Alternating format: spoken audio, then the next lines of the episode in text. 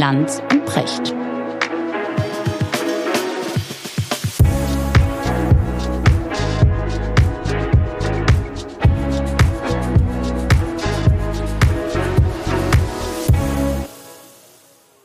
Richard, schönen guten Morgen.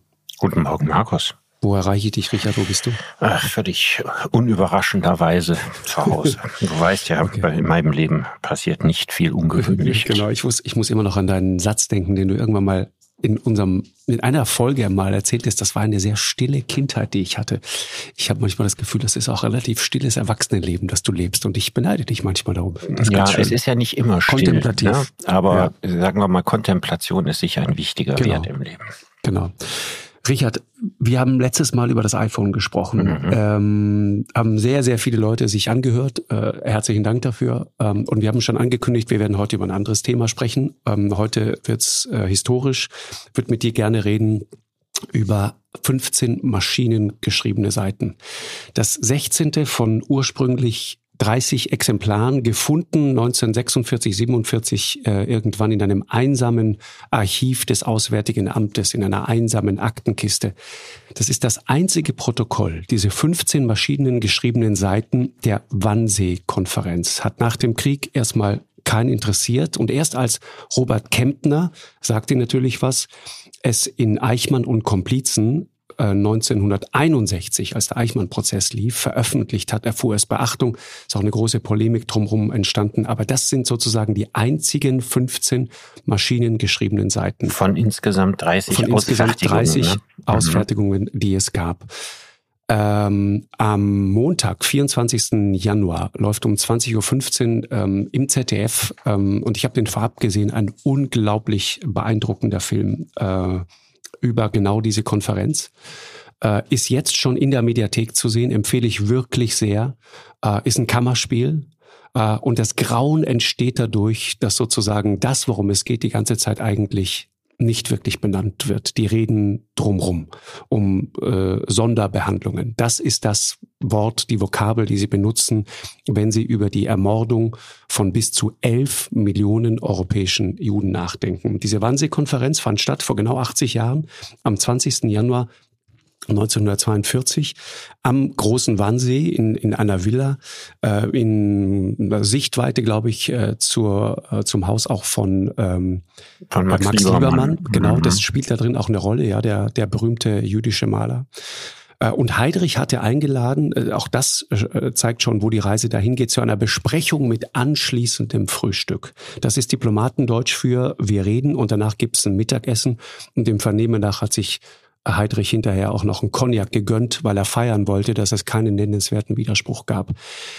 Ähm, ich habe ein äh, großartiges Stück von Norbert Frei, das ist ein Professor für neuere Geschichte aus Jena in der Süddeutschen Zeitung gelesen, der das kommentiert hat.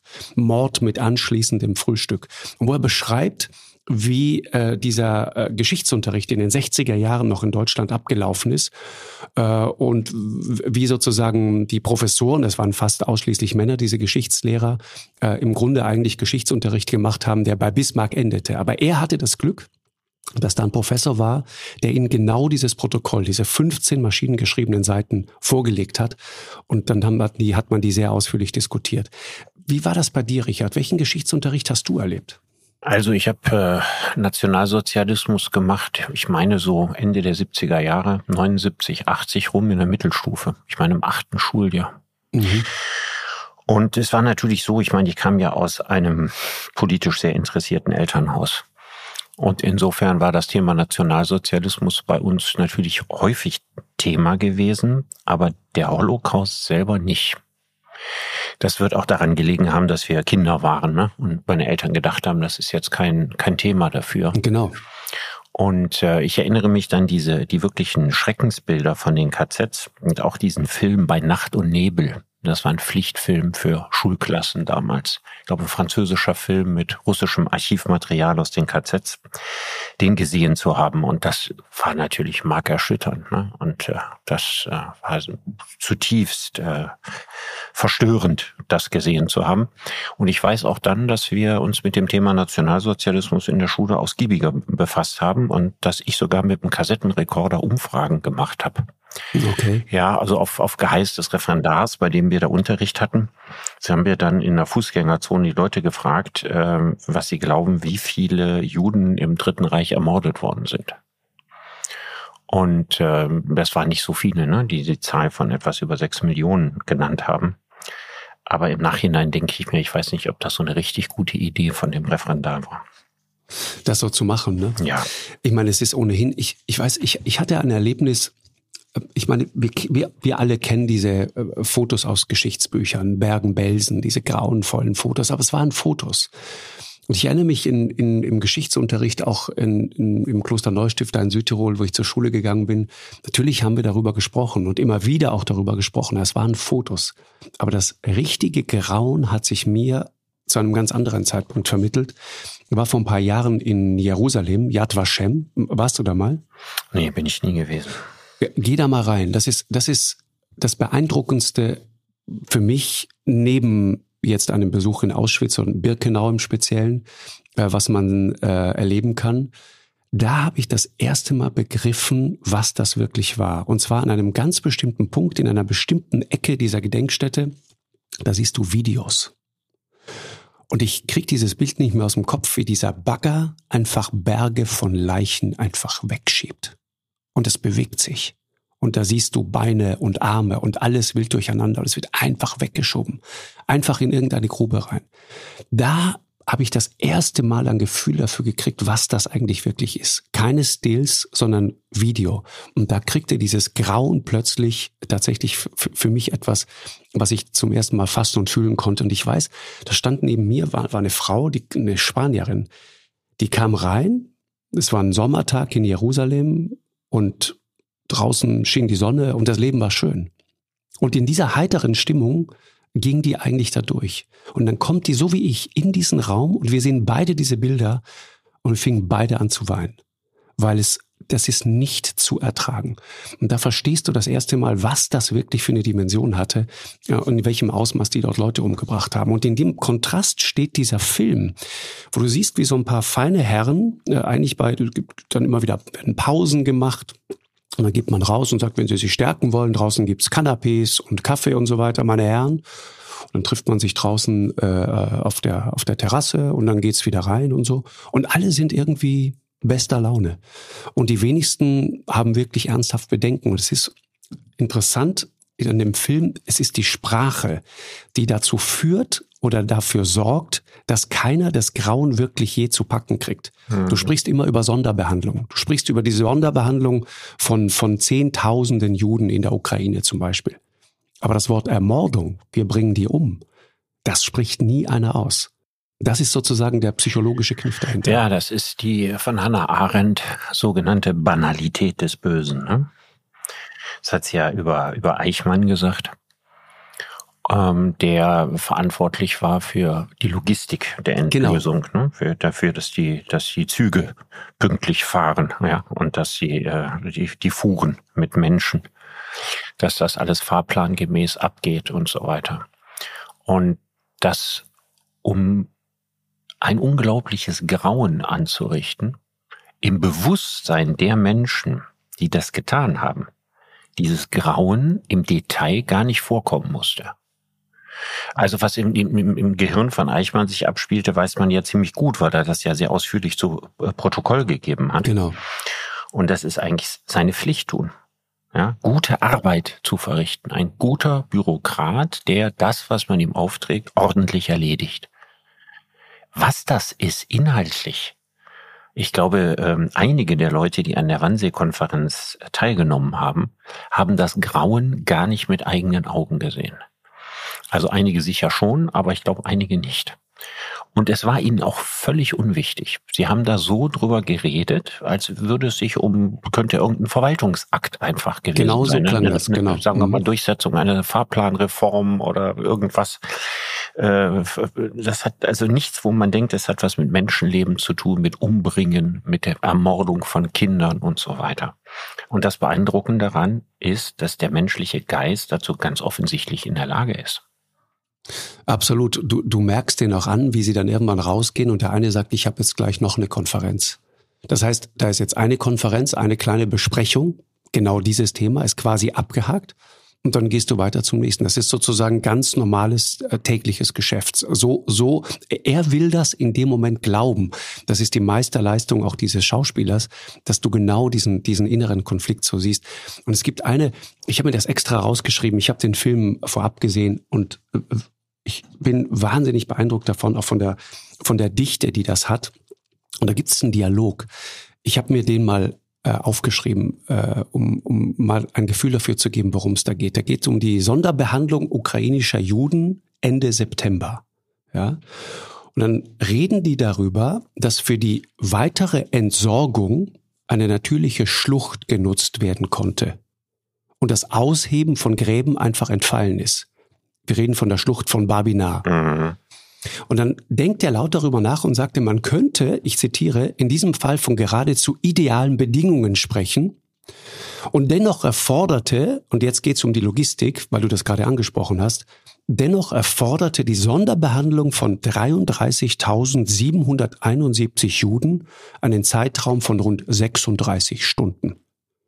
Das heißt, die haben in 36 ja, Stunden, Stunden 33.000 Menschen umgebracht. umgebracht. Und dann sagt der eine, 1000 in der Stunde, was gibt's daran auszusetzen? Und dann kommt, er sagt, wenn Sie das jetzt auf 11 Millionen hochrechnen, denn so viele europäische Juden wollte man umbringen. Ursprünglich umbringen. Mhm. Genau, dann macht das 11.720 Stunden oder 488 Tage. Was bedeutet 488 Tage lang Tag und Nacht Menschen zu erschießen. Und dann sagt ein anderer, warte mal, das bedeutet ja 11 Millionen Schuss Munition. Das können wir uns doch in Kriegszeiten gar nicht leisten. Mhm. Und dann sagt noch einer, stimmt, aber nur dann 11 Millionen, wenn wirklich jeder Schuss sitzt. Mhm. Das ist so brutal. Ja, das ist so brutal. Und ähm, ich will dir mal die Geschichte aus dem Dritten Reich erzählen, aus dem Holocaust, die mich am meisten in meinem Leben beschäftigt hat. Mhm. Die eine indirekte Folge oder sogar direkte Folge der Wannsee-Konferenz ist. Und das ist die Geschichte des Hamburger Reserve-Polizeibataillons 101. Hast du davon mal gehört? Ganz normale Männer. Ganz normale Männer, genau. Ganz das ist das normale, Buch dazu, ne? Genau, das ist der, der, der Titel des Buches von Christopher Browning, der diesen sehr, sehr minutiös dokumentierten Fall in seinem Buch Ganz normale Männer schildert. Mhm. Und ich denke, das ist äh, für mich psychologisch, auch sozialpsychologisch das Interessanteste.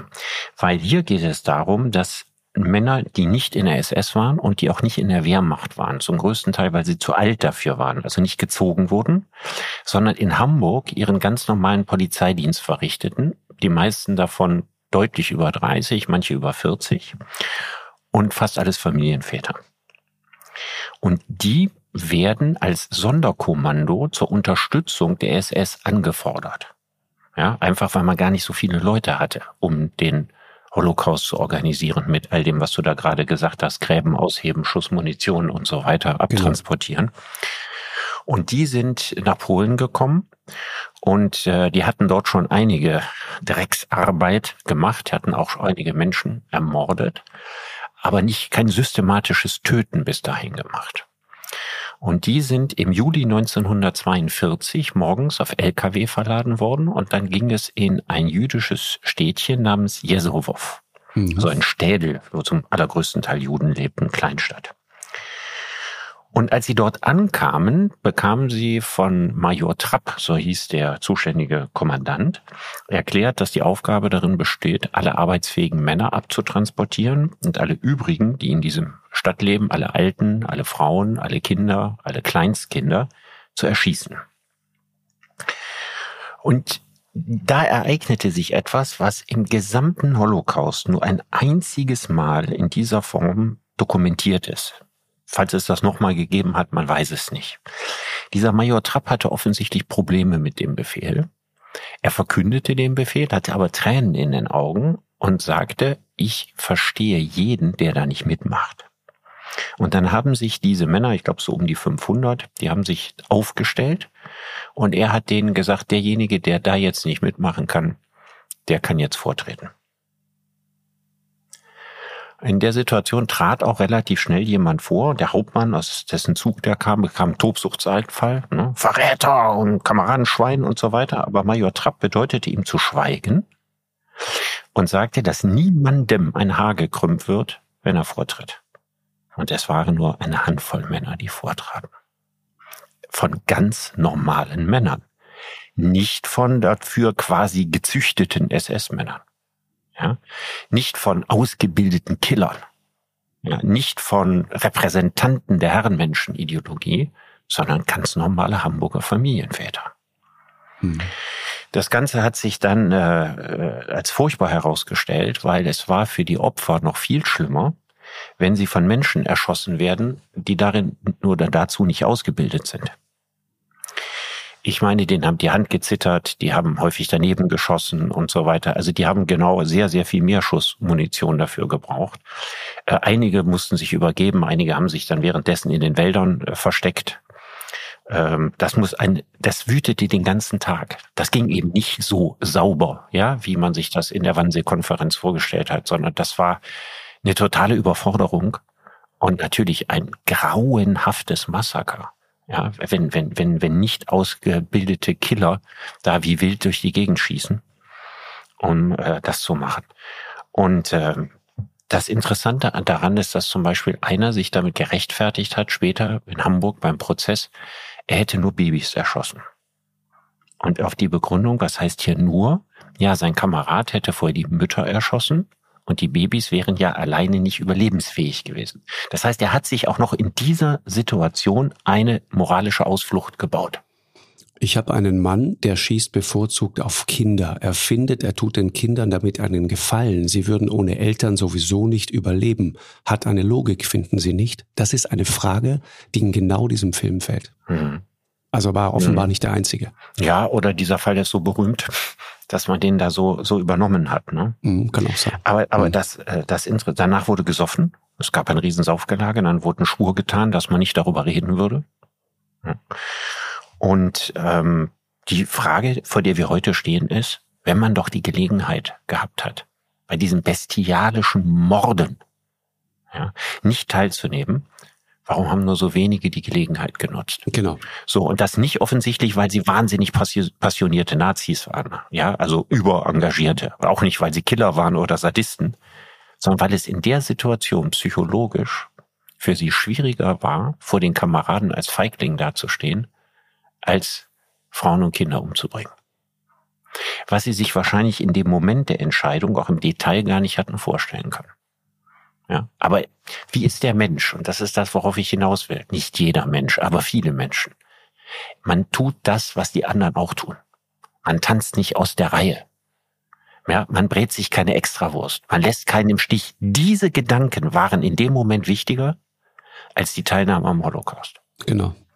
Richtig. Ich meine, das ist, das ist ja die tägliche Frage, ne, die daraus resultiert und die sich für jeden von uns immer wieder auch stellt. Also wie verhältst du dich in bestimmten Situationen? Wann tanzt du aus der Reihe, aus, aus äh, Gründen, die absolut notwendig erscheinen? Oder wann äh, sozusagen bist du feige und duckst dich einfach weg? Ich erinnere mich, ich habe mal ein eine Reportage äh, gedreht, Du sollst leben.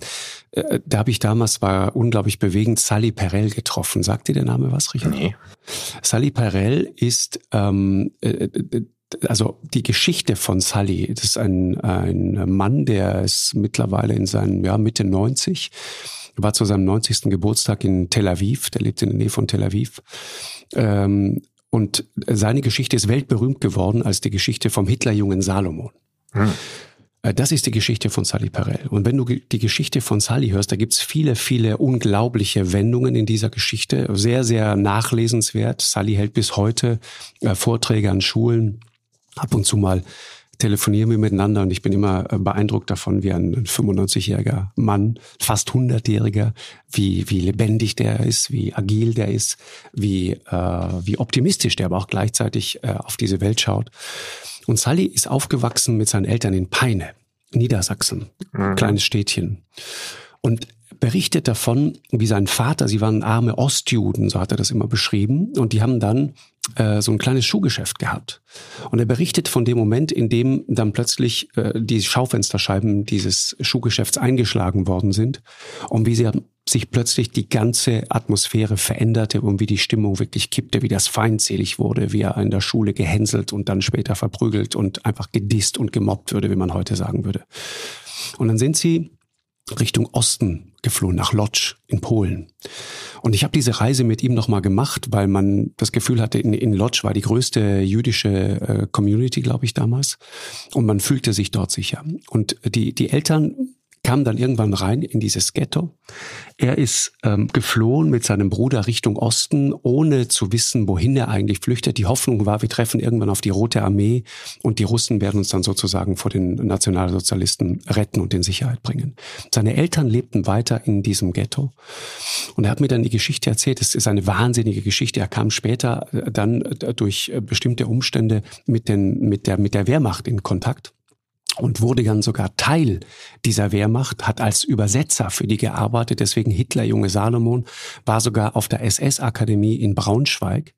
Und als er dort ausgebildet wurde, der Judenjunge, ne, keiner von denen wusste, wer der wirklich ist.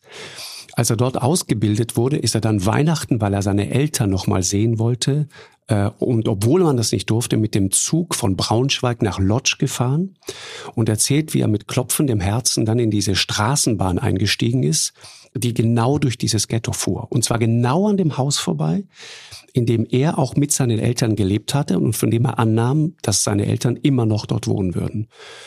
Und dann erzählt er diese Geschichte, wie sie da durchfahren durch dieses Ghetto. Menschen ganz normal auf dem Weg zur Arbeit. Die Türen werden verriegelt und er fährt da 20 Mal rein, raus, rein, raus, um irgendwann mal vielleicht einen Blick auf seine Mutter oder seinen Vater zu erhaschen. Er sieht sie nicht, aber was er sieht ist, die fahren da rein, in der Straßenbahn, lesen Leute Zeitung, öffnen ihr Butterbrot, essen ihr Frühstück.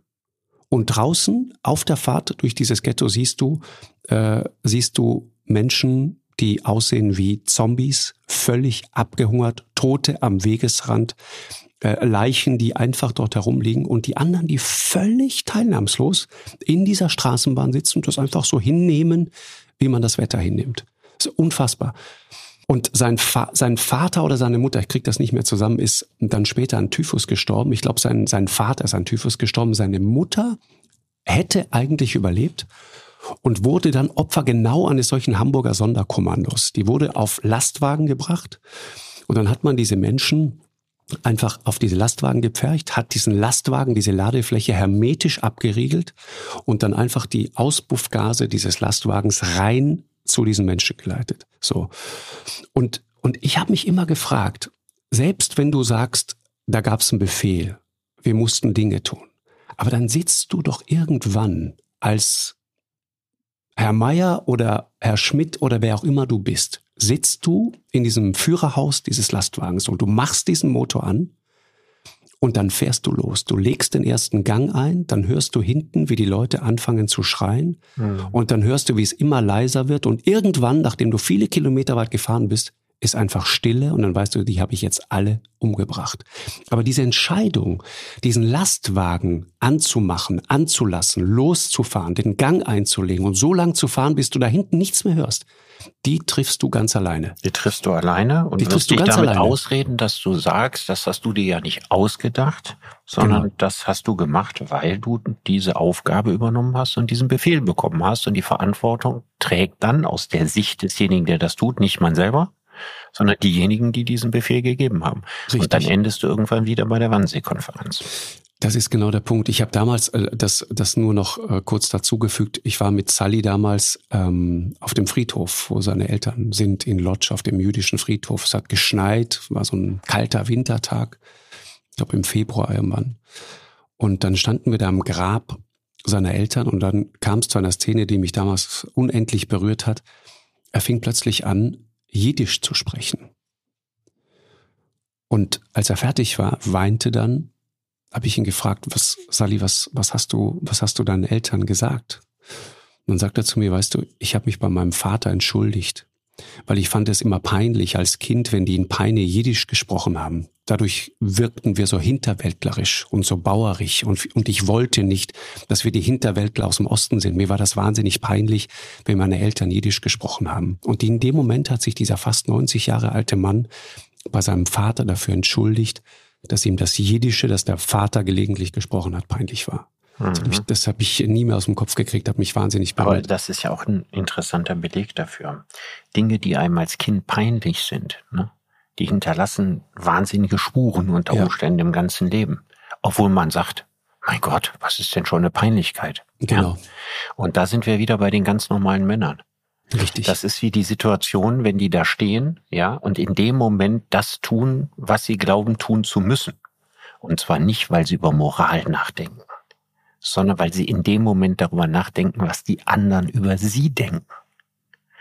Und das ist auch der Grund, wie das passieren konnte, dass die Menschen abtransportiert wurden in den Ghettos oder die Juden zusammengetrieben auf der Straße. Ganz normale Menschen, vielleicht die eigenen Großeltern am Straßenrand haben das gesehen. Mhm. Und haben sich aber gedacht, dafür sind sie ja nicht verantwortlich. Ne, da gibt es Leute, die haben das angeordnet, ja, dann kommen die halt weg. Oder wie mein Großvater immer sagte, ja, die bringen sie zum Arbeiten weg. Nicht, äh, weil er das nicht hätte besser wissen können, sondern weil er das nicht hat besser wissen wollen. Die ganze Geschichte ist eine enorme Geschichte über die Fähigkeit von Menschen verdrängen zu können. Ja, absolut. Und verdrängen kann zu einer Enthumanisierung führen, unvorstellbaren Ausmaßes, obwohl es doch nur ein kleiner harmloser Mechanismus ist, den man in dem Moment betätigt. Sich der Realität nicht stellen, genau. sich etwas nicht farbig auszumalen sich bestimmte Fragen nicht zu stellen. Genau. Mhm. Genau. Und das äh, Beängstigende daran ist eben, dass das Dinge sind, die sterben nicht aus. Ne? Die sind ein Teil der Art und Weise, wie Menschen funktionieren. Ich habe früher immer gedacht, als ich mit dem Dritten Reich konfrontiert war, Ende der 70er Jahre, sowas kann sich nie, nie, nie nirgendwo mehr wiederholen. Mhm. Das lag natürlich auch daran, dass wenn man die Hitlerreden gesehen hat mit diesem schrägen Ton aus den 30er Jahren und diesen faxenartigen und grimassenartigen Gestikuliererei. Genau. Was systematisch ja einstudiert. Ne? Völlig, ja, aber völlig aus der Zeit gefallen. Da ging ja überhaupt kein Zauber von aus, sondern das wirkte albern. Das, mir kam Hitler als Kind vor wie eine böse Kasperfigur. Also, dass die Faszination da war, dass die Menschen da von den Bann geschlagen wurden, das teilte sich mir nicht mit, das konnte ich mir gar nicht vorstellen. Und deswegen habe ich gedacht, ja, sowas wiederholt sich nicht. Das hatte neben all dem Gruseligen und Dramatischen auch was Albernes in der Wahrnehmung der Bilder. Das so ähnlich wie die die ganze äh, Zeit des Ersten Weltkrieges immer unglaublich albern wirkt und wirkt wie Männer ohne Nerven oder Väter der Klamotte wegen der der äh, Anzahl der Bilder. Die gehen ja alle so zackig. Der Kaiser genau. mit der Pickelhaube genau. wirkt ja mhm. wie, wie, eine, wie eine lächerliche Marionette. Weil die Kameras das nicht besser konnten. Weil die ne? Kameras mhm. das nicht besser konnten, wirken diese Filmaufnahmen unfreiwillig komisch. Mhm. Und das hat ja zunächst mal mein Bild vom Kaiserreich geprägt. Ich habe mir auch das Dritte Reich immer in Schwarz-Weiß vorgestellt. Exakt. Also erst durch den Film Die Blechtrommel, den ich mit 15 gesehen habe. Da war der gerade in die Kinos gekommen. Da habe ich zum ersten Mal die, die braunen Uniformen und so gesehen. Das er zum ersten Mal hat, kriegt er das Dritte Reich für mich eine Farbe. Ich muss auch dazu sagen, dass wir zu Hause auch nur einen Schwarz-Weiß-Fernseher hatten. Also, dass selbst die wenigen Farbfilme, die es ja gibt vom Obersalzberg und so, die habe ich auch nie in Farbe gesehen. Mhm. Aber das, das gehört tatsächlich, das ist ein guter Punkt, den du da ansprichst. Und deswegen haben wir auch immer wieder diese Themen in der Sendung auch gemacht, solange es noch möglich ist. Gerade kürzlich ein sehr intensives Gespräch mit Margot Friedländer gehabt, 100 Jahre alt, die, ähm, die auch diese Zeit überlebt hat, eine tolle Frau, äh, die ähm, sitzt dann da plötzlich in Farbe als Mensch einfach neben dir. Du kannst dich mit ihr unterhalten. Das heißt, das, was du so abstrakt aus Geschichtsbüchern kennst, äh, kriegt plötzlich ein, ein ganz konkretes Gesicht, eine Stimme, auch ein Humor. Viele, viele dieser Leute haben einen, einen, einen, ganz, einen ganz großartigen Humor, von dem ich glaube, dass er sie äh, äh, auch gerettet hat in ganz entscheidenden mhm. Momenten ihres Lebens.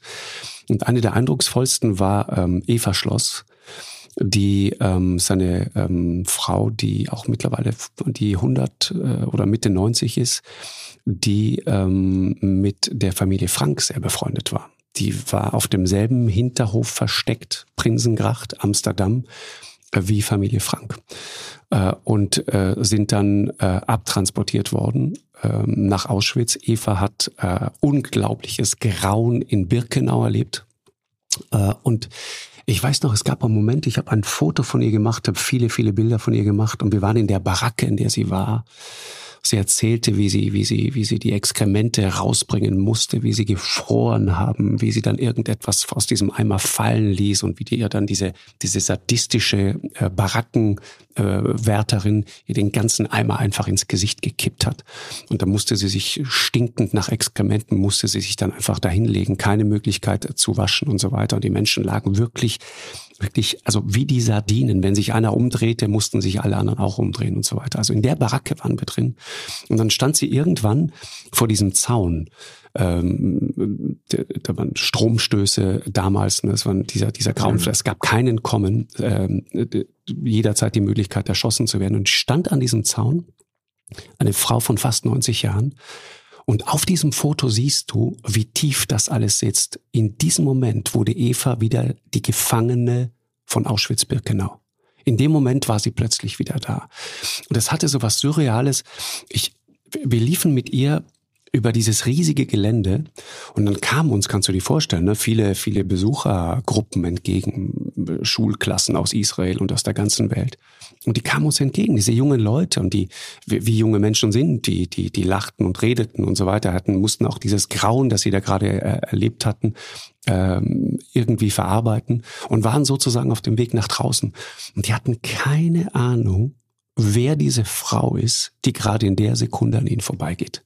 Die hatten keine Idee davon, dass diese Frau dort selber 70 Jahre davor äh, Gefangene äh, dieser Anlage gewesen war.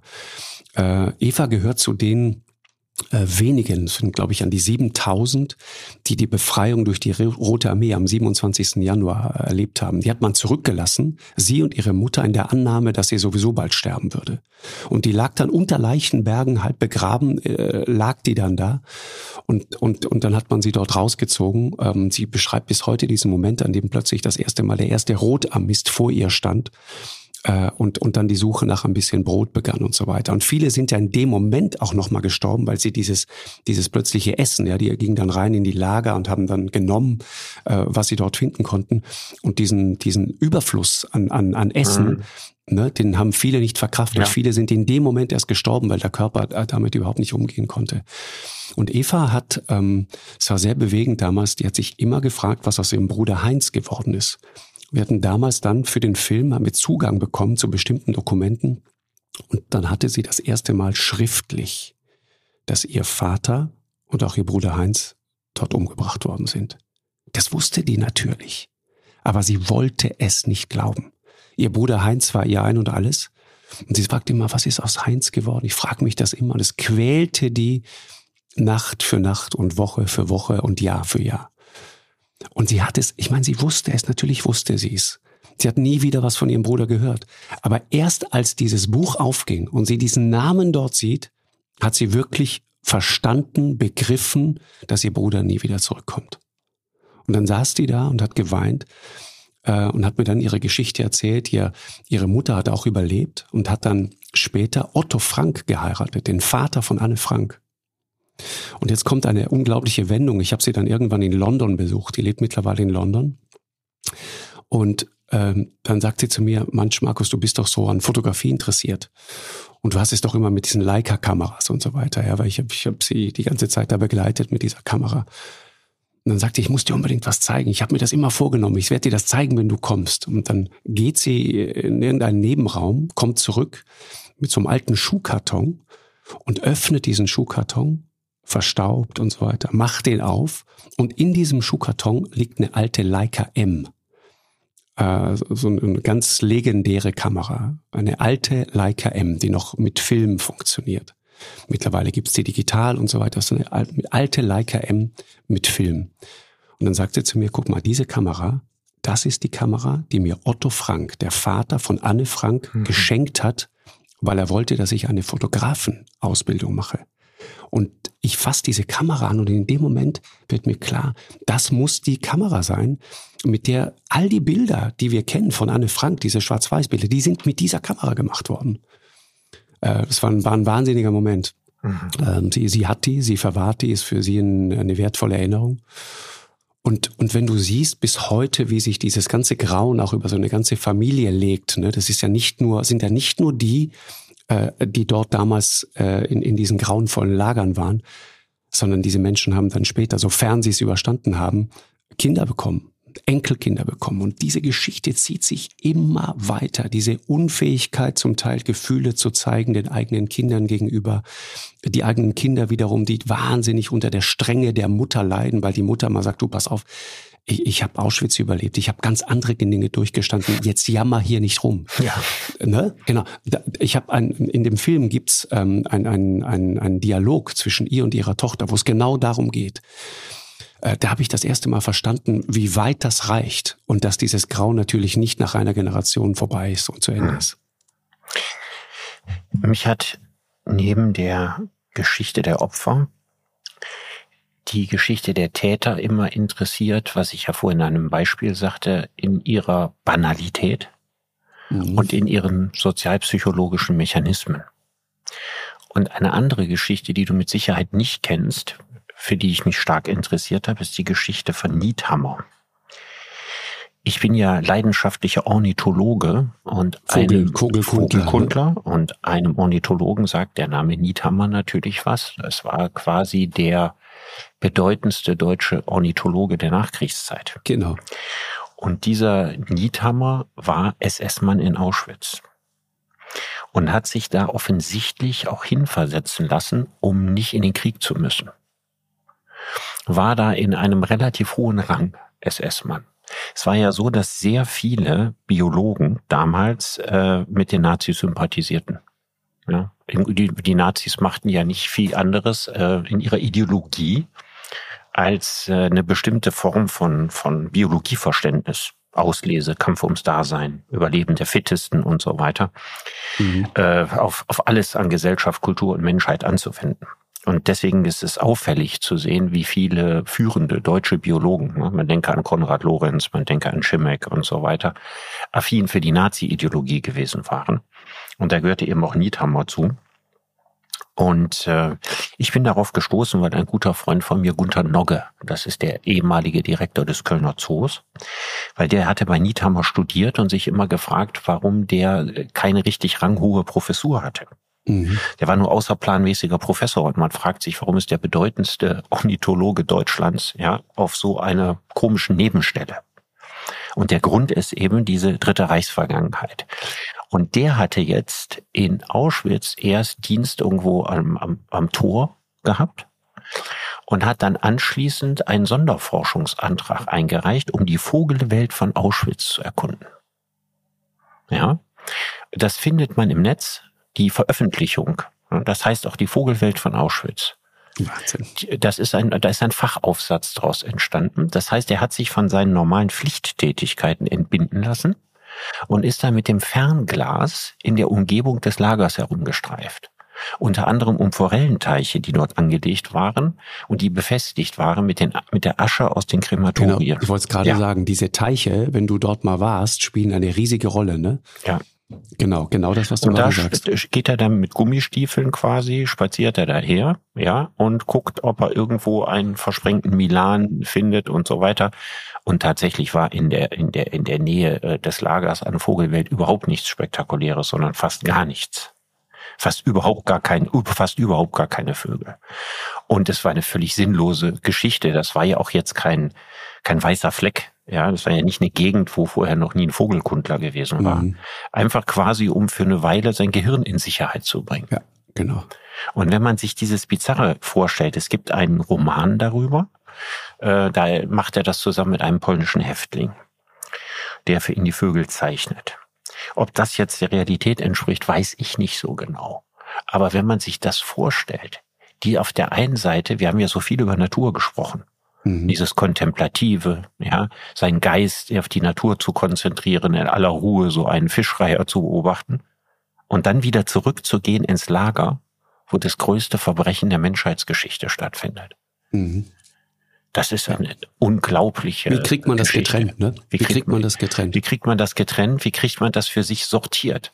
Ja. Ja. Und genau. diese Männer haben ja nachher, die sind ja nach 45, hat ja kaum jemand Fragen gestellt. Ne, außer man war für die Amerikaner entweder verwendbar, ne, weil man beim Geheimdienst genau. gearbeitet hat oder sowas, oder man, es gab ganz, ganz konkrete Verbrechen, die man ihnen unmittelbar und sofort nachweisen konnte. Genau. Also ein Hauptmann aus dem Zug des Polizeireservebataillons, der hat dann später Verkehrsaufklärung gemacht. Jahrelang, war da sechs oder sieben Jahre lang beschäftigt, bis es dann später in Hamburg dann tatsächlich zum Prozess kam und er acht genau. Jahre lang ins Gefängnis verschwunden ist wegen mehrfach, mehr tausendfachen Mord. Mhm. Wahnsinn. Diese, diese Banalität des Grauens, du hast recht. Ich, ich habe mich mal mit Josef Kramer beschäftigt, ne? der in, in, in Auschwitz in Birkenau ja unter anderem Kommandant war und dann am Ende auch in Bergen-Belsen. Der äh, ganz normaler Mittelstand. Sein, sein, sein Vater war irgendwie ein Beamter, das war, glaube ich, ein Rechnungsprüfer. Er selbst hat Buchhalter gelernt äh, hat dann irgendwann in den Mitte der 20er äh, seinen äh, Job verloren. Ne? Das waren schwierige Zeiten in den 20er Jahren. Und hat dann zum Teil als Hausierer und als Gelegenheitsarbeiter sich irgendwie durchgeschlagen. Und so ein Typ ist dann in der Lage, diese, diese, diese grauenvollen Verbrechen zu begehen. Ne? Und, und unter anderem bei ihm ist ja Anne Frank dann in Bergen-Belsen zum Schluss ums Leben gekommen. Und man fragt sich immer, wie, wie waren die dazu in der Lage? Du, du sagst diese Geschichte dieser ganz normalen Männer, das Buch muss man echt nochmal lesen, mhm. äh, hat dich immer interessiert. Ich bin, mich haben immer die Opfer mehr interessiert und zwar auch deswegen, weil ich also du würdest immer denken, das Grauen ist irgendwann vorbei und es, es, es, kommt, es kommt die Rote Armee, es kommen die Briten und befreien diese Leute und dann ist es zu Ende. Aber was ich begriffen habe, irgendwann in der Auseinandersetzung mit dem Thema, in vielen Begegnungen mit, mit, mit Überlebenden und dann auch auf vielen Reisen nach Israel zum Beispiel, dass es natürlich für diese Leute überhaupt nicht zu Ende war. Überhaupt gar nicht. Die, viele Holocaust-Überlebende haben auch in Israel wirklich ein Leben sozusagen am Rande fast der Gesellschaft geführt. Man wollte diese Geschichten nicht hören. Und jetzt musst du dir einfach nur mal klar machen, jemand wie Eva Schloss, auch, auch jemand wie Sally Perel und andere, ich meine, das waren junge Leute, wenn du dir vorstellst, was wir zu der Zeit gemacht haben, irgendwann zwischen 15 und 25, da haben wir unsere Ausbildung gemacht, da haben wir unsere Schule gemacht, da haben wir sozusagen die Grundlage dafür gelegt, dass später irgendwann mal was aus uns werden konnte. Aber diese Leute hat man darum betrogen. Die hat man um ihre Ausbildung gebracht, die hat man um ihre Schule gebracht.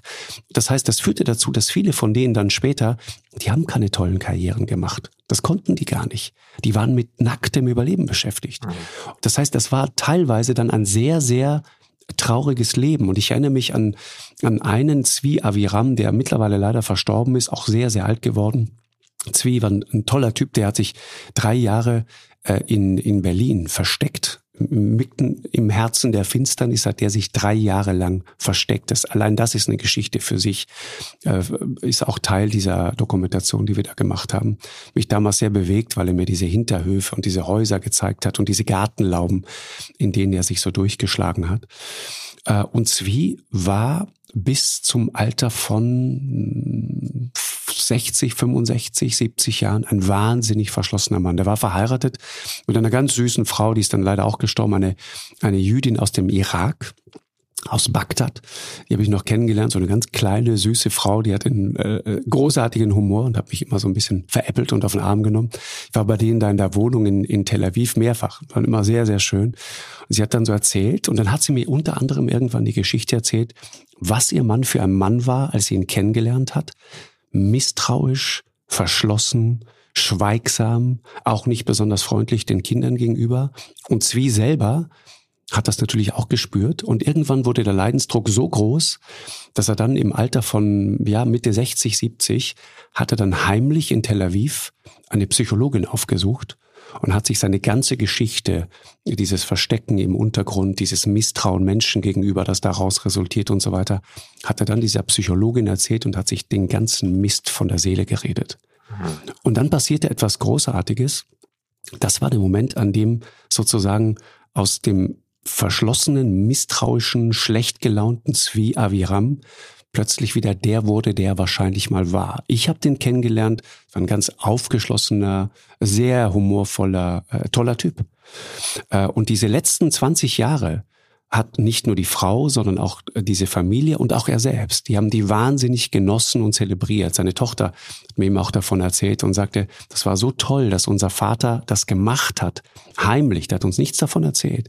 Ging zu dieser Psychologin über Monate hinweg und hat das einfach alles verarbeitet und hat dadurch seinem Leben in sehr, sehr späten Jahren, aber dennoch nochmal eine ganz andere Wendung gegeben. Das hat mich, hat mich damals sehr, sehr berührt, weil ich dachte, guck mal, das ist eigentlich der alte Satz, ne? es ist nie zu spät für eine glückliche Kindheit. Ja, aber das ist wirklich sehr beeindruckend, ne? weil die, die meisten äh, Menschen schleppen ihre Kindheit ein Leben lang mit sich rum und zwar Menschen, Punkt. die die deutlich weniger Schreckliches erlebt haben. Genau. Vielleicht relativ banale Dinge, aus denen sie sich nicht befreien können. Genau, genau. Sich also sich sich von den Dämonen seiner Kindheit zu befreien, ist für die allermeisten Menschen Richtig. nahezu unmöglich. Und wenn die Dämonen so furchtbar sind wie in deiner Geschichte, umso beeindruckender die Leistung. Ja, absolut. Das, das war für mich auch so eine interessante Lehre, weil es eigentlich zeigt, dass wir immer, wir alle, ne, ist auch ein, ich habe das immer so als Auftrag begriffen. Ich dachte immer, guck mal, daraus resultiert ja echt eine Erkenntnis. Also was auch immer in deinem Leben passiert, aber es gibt immer noch mal die Chance, wenn man es ernsthaft angeht, äh, das Ding anders zu wenden und möglicherweise äh, ein, ein gutes Ende zu finden. Ne? Viele Leute haben das Gefühl, das, das läuft alles grundverkehrt und in die falsche Richtung. Aber ich denke manchmal, nee, wir müssen da, wir müssen da härter dran arbeiten, härter, härter äh, dranbleiben. Dann kriegt man es auch möglicherweise nochmal gedreht. Hm. Was ist für dich, Richard, abschließend gefragt, ähm, die Antwort auf die Frage, wie aus ganz normalen Männern waren es ja zum größten Teil, solche Verbrecher werden konnten? Durch die Verschiebung dessen, was die Gesellschaft für normal hält. Der sozialpsychologische Fachausdruck dafür heißt Shifting Baselines. Allmählich sich verschiebende Grenzlinien. Das heißt, es war ja nicht so, dass die Leute, die 1933 Hitler gewählt haben, den Holocaust gewählt haben. Also mhm. vielleicht ganz wenige, aber die allerwenigsten konnten sich das vorstellen. Da waren sicherlich auch viele Antisemiten unter den Deutschen, aber die systematische Vernichtung von sechs Millionen Menschen oder geplanten elf Millionen haben sich die allerwenigsten, aller, allerwenigsten damals vorstellen können. Möglicherweise nicht mal die Täter selber. Und, und auch nicht die Opfer im Übrigen, ne? Wenn die Opfer haben sich das sprichst, ja auch nicht vorgestellt. Genau, und die, die konnten auch, sich das nicht vorstellen. Bei denen war das ja auch so mit den Shifting Baselines. Also für, für die Juden veränderte sich die Situation immer jeden Tag ein bisschen. Genau. Es gab natürlich bestimmte unrühmliche Höhepunkte wie die Reichspogromnacht Oder zum Beispiel, ja, genau. ja, und Nürnberger Rassengesetze und so weiter. Ja, das gab es alles. Aber dazwischen war es eigentlich so, dass man jede Woche kam quasi eine, eine neue Drangsalierung dazu. Und dann hat man immer gedacht, naja, damit kann ich ja gerade so eben genau. noch leben. Ja? Aber dann hört es ja auch mal auf. Dann hört es ja irgendwann auf und dann wird ja irgendwann Schluss sein. Und so verschoben sich die, die, die, die, die Linien dessen, was Normalität war im Umgang von Deutschen mit Juden, in lauter, lauter kleinen Schritten. Und in diesen kleinen Schritten ist die Mehrheit des deutschen Volkes diesen Weg mitgegangen.